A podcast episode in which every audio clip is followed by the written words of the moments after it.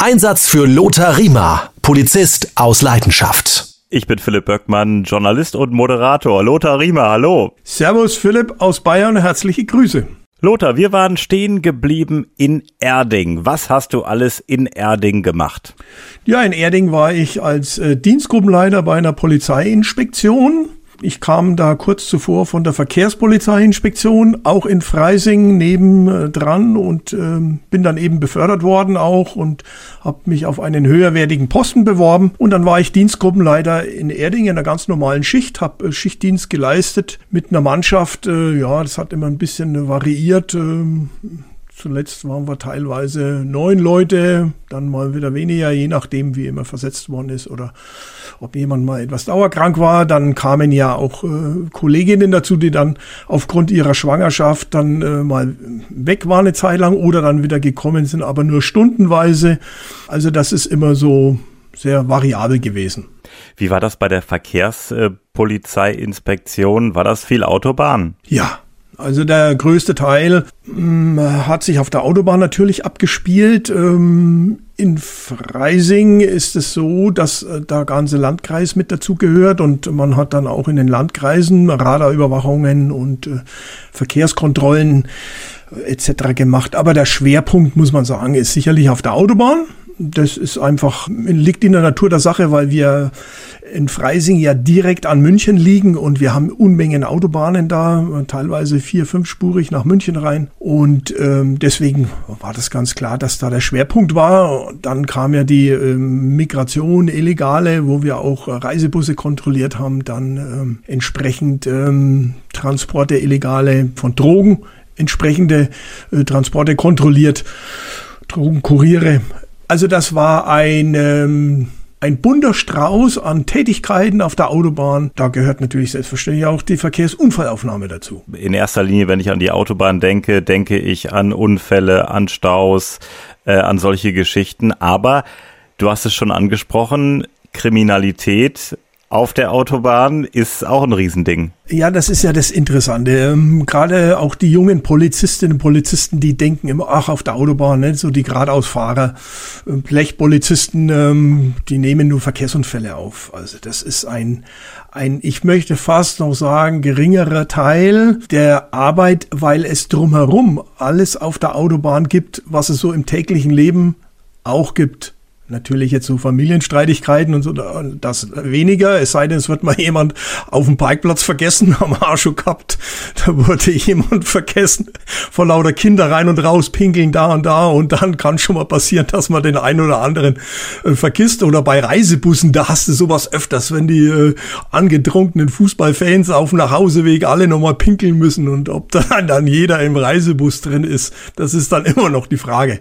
Aber Spaß beiseite, ähm, es ist natürlich natürlich so, dass auf der Autobahn sich trotzdem sehr viele Dinge abspielen, sei es jetzt, ähm, dass dort äh, Drogen von A nach B transportiert werden, dass illegale Personen von A nach B transportiert werden. Äh, du kontrollierst Personen, die gefälschte Dokumente haben, vom Führerschein angefangen über den Reisepass, äh, weil er illegal ist oder weil man ihm den Führerschein genommen hat. Ich habe mal eine Zeit lang schwerpunktmäßig kontrolliert die ähm, Raststätten. Auf diesen Raststätten arbeiten Leute bei Subunternehmen von einem Subunternehmer wieder, äh, Aserbaidschaner, die da die Toiletten sauer machen und die blockern dann teilweise 24 Stunden Hausen in irgendeinem Zimmer und äh, also äh, ich sage jetzt mal teilweise unter wirklich sklavenartigen Umständen.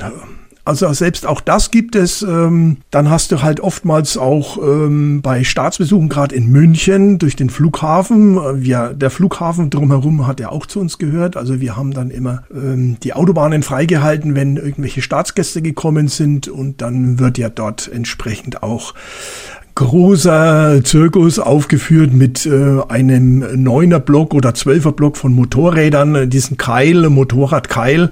Das ist ja auch abhängig äh, vom Staatsgast. Ne? Also nur der Papst, der amerikanische und der russische Präsident, die bekommen dann einen zwölfer Keil und äh, je uninteressanter dann der Staatsgast wird, desto geringerer wird der Keil dann.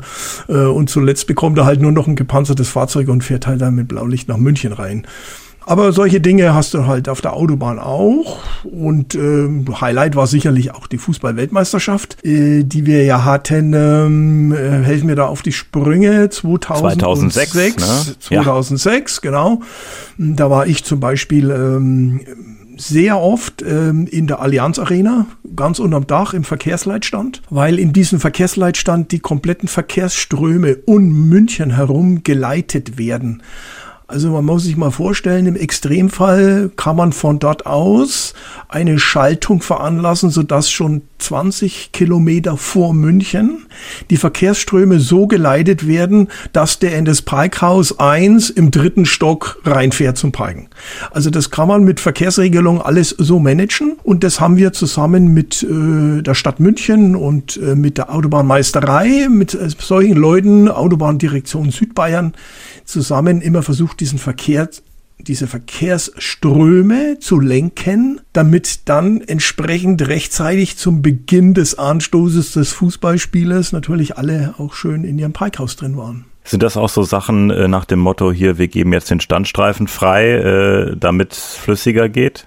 Genau. Also das ist ja eine Möglichkeit, die vor äh, etlichen Jahren eingeführt worden ist. Ich sag mal, das ist die Billigvariante der dritten oder vierten Spur, äh, sodass diese Standspur freigemacht wird. Früher war das übrigens immer noch so, da musste man die komplette Strecke abfahren und dann hat man es der Autobahndirektion Südbayern gemeldet und dann haben die erst diese Standspur freigegeben. Nicht, dass da irgendeiner liegen geblieben war mit einem Reifenwechsel oder so. Heutzutage ist das viel einfacher, weil entsprechend durch die Kameraüberwachung Überwachung natürlich diese Spuren überwacht werden und erst wenn man weiß, okay, Spur ist frei, dann wird es aufgemacht und dann diese Verkehrsleitsysteme, die ja bei uns auf den Autobahnen existieren, die das dann entsprechend lenken und äh, variieren. Das ist eine tolle Geschichte übrigens, nicht immer nachvollziehbar von Bürger. Der ärgert sich dann oft, wieso ist da jetzt zum Beispiel 100? Ist doch kein Stau, es ist doch kein Verkehr groß. Aber man muss sich vorstellen, wir versuchen schon 20, 30, teilweise 40 Kilometer vorher schon den Verkehr runter zu bremsen, gerade zur Raschauerzeiten, Ferienzeiten etc., um dann den Verkehr am Fließen zu halten, fließen lassen zu halten und deswegen bremst man den Verkehr automatisch runter und dafür fließt er aber. Und das ist aber oftmals für einen Bürger so oft nicht nachvollziehbar, weil er natürlich immer denkt, ja, Geschwindigkeitsreduzierung, da muss ein Unfall gewesen sein. Nee, ist es nicht. Oder wir haben ein Elefantenrennen. Sprich, zwei große LKWs fahren jetzt ewig lang hinter, äh, nebeneinander her, können sich nicht überholen. Dann äh, registriert das System natürlich, hoppla, da staut sich etwas, Vorsicht, wir müssen runterbremsen die Geschwindigkeit. Dass das aber nur temporär war wegen einem LKW, der den anderen LKW sehr langsam überholt hat und sich deswegen ein kleiner Stau gebildet hat, das registriert das System natürlich nicht, sondern der registriert nur eine Durchfahrtshöhe von Fahrzeugen und äh, da müssen wir runterbremsen. Und kurz danach fließt der Verkehr wieder und dann wird auch automatisch wieder umgeschalten. Also das nur mal so ein bisschen als Hintergrund, weil viele Menschen gar nicht wissen mit Verkehrsleitsystem, wie funktioniert denn die überhaupt. Ne? Und da sind ja auch Radargeräte eingebaut. Auch das habe ich alles mit betreut. Also als Leiter zentrale Verkehrsdienste bist du unter anderem zuständig für das Verkehrsleitsystem, die Radaranlagen, äh, die Abstandsmessungen etc. Du hast die Fußball-Weltmeisterschaft 2006 in Deutschland angesprochen. Ich glaube, jeder Fußballfan äh, bekommt äh, leuchtende Augen. Ähm, aber du bist nicht so der Fußballfan, oder? Ja, das war immer der Clou. ich, ich saß dann da oben im Verkehrsleitsystem ähm, in dieser Verkehrsleitzentrale mit den entsprechenden Systemen und wir hatten ja große äh, Fensterscheibe da direkt unterm Dach auf das Spielfeld und äh, waren natürlich immer alle begeistert. Oh, du kannst da oben äh, alle Fußballspiele anschauen. Ja, aber ich muss gestehen, ich war da ja stundenlang davor und danach ja auch noch gesessen. Ich habe dann immer lieber Zeitung gelesen, äh, weil während des Spieles der Verkehr ja ruht.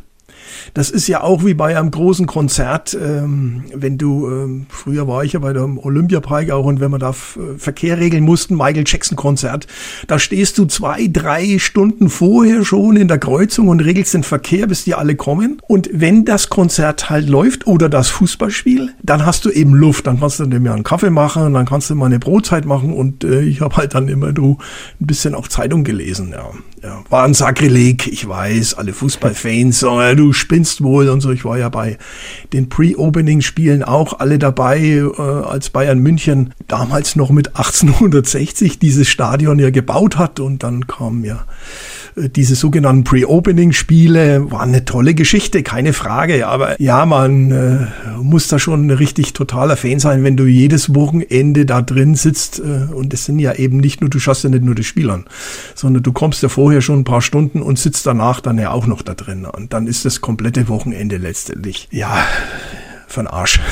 Muss man jetzt mal so deutlich sagen, wenn man das so sagen darf. Ich kann mir das aber äh, vorstellen. Ähm, das Entscheidende ist die Anfahrt und die Abfahrt. Und ich meine, wenn dann das Konzert oder das Fußballspiel läuft, ist einfach mal Zeit.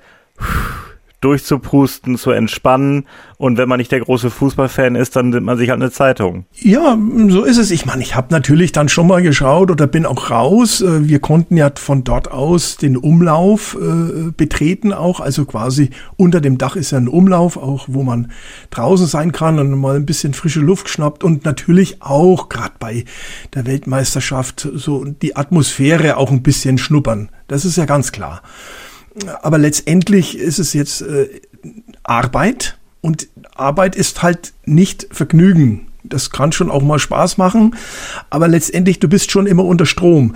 Das muss man schon auch wissen, weil äh, wenn heute äh, bei dem Zulauf es einen großen Verkehrsunfall gibt und die Fans dann nicht und die Fanbusse nicht in das Spiel, also nicht an dem Spiel teilnehmen können und, und zuschauen können, weil sie im Stau stehen, da hast du Druck. Also wir müssen schon versuchen, dass das alles fließt. Deswegen nur mal so am Rande auch. Ähm, wir haben zur Fußball-Weltmeisterschaft sehr eng mit dem THW zusammengearbeitet, die in Bayern ja eine hervorragende Unterstützung immer liefern auf den Autobahnen, gerade am Wochenende. Und ich habe damals mit dem Leiter des THWs in, in Freising beschlossen, ich habe gesagt, wisst ihr was, ihr habt einen tollen Kranwagen. Wir platzieren den in der Nähe der Autobahnabfahrt zur Allianz Arena. Und wenn da jetzt mal ein LKW oder was liegen bleibt, umfällt oder was auch immer, bis wir da anfangen, dann erstmal aufzuräumen, nix, ihr fahrt da raus, schleppt den, also hängt den an den Haken und zieht den erstmal auf die Seite. Und dann kümmern wir uns weiter drum. Aber du kannst in solchen Großlagen nicht nach Standard vorgehen und sagen, ja, jetzt sperren wir erstmal die Unfallstelle ab und dann wird abgesichert und dann wird entsprechend aufgenommen und dann machen wir das, das, das, das, das, sondern da muss es zack, zack, zack gehen und deswegen war es wichtig und wir haben das dann damals so gemacht, haben den äh, auch, war damals mit dem Innenministerium abgesprochen. DHW hat uns da super geholfen und die standen dann eben am, am Rand abgestellt mit einem großen Kranwagen und wenn was gewesen wäre, zack, rausfahren, LKW rausziehen, damit der Verkehr wieder läuft. Also tolle Arbeit vom Technischen Hilfswerk und ich glaube auch bei dieser Fußball-Weltmeisterschaft, da will man natürlich auch bei so einem Event guter Gastgeber sein. Und wenn die Gäste dann von auswärts drei Stunden auf der Autobahn stehen, sich wochenlang, monatelang auf das Spiel gefreut haben, ihrer Mannschaft aus ihrem Land und dann sehen sie das Spiel nicht. Ähm, das wollte man unbedingt vermeiden. Ja, natürlich. Das ist ja immer so, man will sich da ans rechte Licht drücken. Äh, zu Recht auch. Ähm, ich sage jetzt mal, die deutsche Polizei hat äh, das oftmals super im Griff. Wir haben ja da große Erfahrungen drin, auch mit solchen Events. Aber trotzdem, es ist immer ähm, ein entsprechender Druck da, auch politischer Druck. Kein Ministerpräsident ist erfreut, wenn äh, ein, ein Spiel in München in die Hose geht. So, sei es jetzt, äh, weil der Verkehr total zusammenbricht, sei es jetzt, weil wir riesen Randale haben, äh, die am Hauptbahnhof oder wo auch immer äh, dann modsmäßig was machen. Aber 2006, muss man sagen, war eine super Atmosphäre. Wir hatten äh, ein tolles Verhältnis zu den Fans. Unsere Motorradfahrer zum Beispiel waren jedes Mal umlagert und die haben dann locker flockig auch immer den Helm runter und haben dann eben so ein Tuch aufgesetzt oder haben sich auch bemalen lassen. Äh, vielleicht kannst du dich nur entsinnen, da gab es ja dann diese Deutschlandfahnen mit den bunten Stiften, wo man sich auf die Backe gemalt hat und so Geschichten. Haben unsere Kollegen alles machen lassen. Also das war eine äh, wirklich grandiose Erfahrung für den Bürger der plötzlich eine Polizei in einem ganz anderen Licht sieht und eben auch für uns, wo wir erlebt haben, dass wirklich große Massen trotzdem friedlich da zusammen sein können und feiern können, ohne immer gleich ausfällig zu werden. Ich glaube auch, man muss nicht der große Fußballfan sein, aber bei so einer Geschichte wie bei einer Weltmeisterschaft, Europameisterschaft, dass im Grunde genommen die ganze Welt oder ganz Europa in ein Land kommt und alle feiern zusammen friedlich, äh, entdecken halt auch die einzelnen Städte in dem Land. So ein Fußballevent ist auch für den Austausch in Europa und in der Welt total wichtig. Fußball verbindet, sagt man ja auch immer wieder. Natürlich und deswegen muss auch, muss immer gewährleistet sein und das war auch die Prämisse immer in München äh, bei diesen Fußballspielen. Die Polizeiführung hat immer gesagt, es muss gewährleistet sein, dass der Otto Normalverbraucher, Papa, Mama, wie auch immer, mit seinen Kindern jederzeit ungefährdet in dieses Fußballspiel kommt. Und dass er dort in Ruhe dieses Fußballspiel genießen kann und auch wieder zurückfahren kann.